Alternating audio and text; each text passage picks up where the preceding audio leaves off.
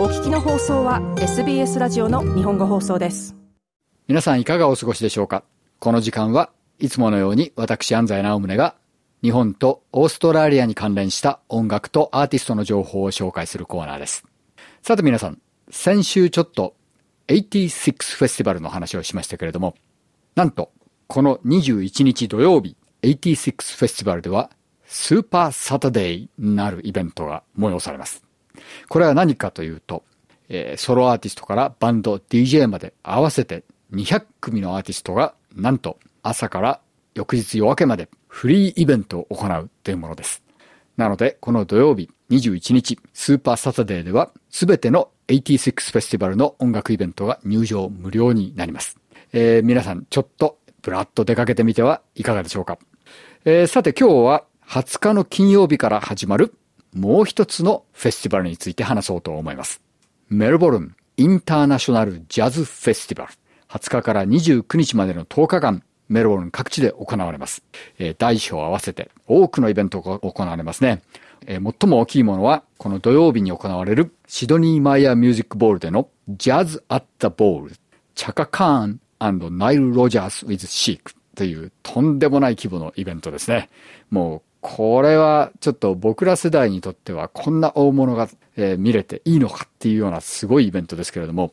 まあ、こういったイベントも含め、えー、あるいは小さなジャズクラブでのセッションも含め、えー、本当に多くのイベントがこの10日間行われます。メルボルンインターナショナルジャズフェスティバルです。で、今日取り上げるのはその中でも、えー、僕が最も注目しているオーストラリアンアートオーケストラのイベントです。オーストラリアンアートオーケストラというのはもう30年も続くジャズを基軸にした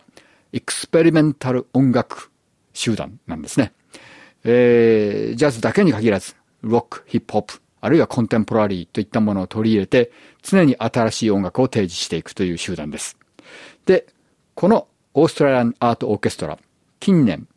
著名なジャズピアニストにしてトラックメーカーであるアーロン・チューライをディレクターに迎えて、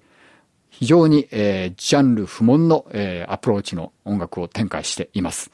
で、今回のこのメルボルンインターナショナルジャズフェスティバルでは、えー、サブステーションにおいて26日に、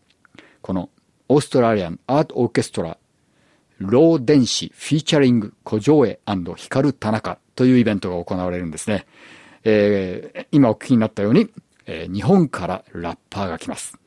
で、なんでっていうとですね、このアーロン・チューライ、えー、大変ユニークな経歴の持ち主で、パプアニューギニア生まれ、えー、チャイニーズ、ポーリッシュ、ジュイス、オーストラリアンの、えー、ミックスで、えー、アルビーノという、本当に、えー、ユニークな背景を持った人なんですけれども、なんと彼は、えー、オーストラリアでジャズピアニストとして成功し、アメリカでもまた大成功した後、しばらく日本にいたんですよね。で、日本で、えー、ジャズピアニストとしてだけではなく、トラックメーカーとして多くのヒップホップアーティストとコラボレーションしました。そしてその成果が、えー、この Raw Denshi という2020年に発売された大変評価の高かったアルバムに出ているんですね。そして今回のイベントはその Raw Denshi を、えー、日本から来たラッパーをフィーチャーして、えー、ステージ上で行うという、えー、大変意欲的なイベントです。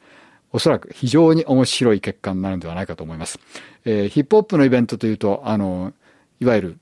まあ、DJ が、えー、トラックを流してラッパーがそれに合わせて歌うっていうだけのイベントを想像する人もいるかもしれないんですが、これはあくまでもジャズバンドのイベントなんですよね。しかしそこにヒップホップのラッパーが絡んでくるという、えー、もうそれだけでも見応えがあると思うんですが、そこに日本からのラッパーが絡んでくる。えー、これはもうぜひ見逃したくないイベントですね。では今日はそのアーロン・チューライの2020年に出ました大変評価の高かったアルバムロー電子から日本のラッパー千人称をフィーチャーした二度マインドセット。これを聞いてください。どうぞ。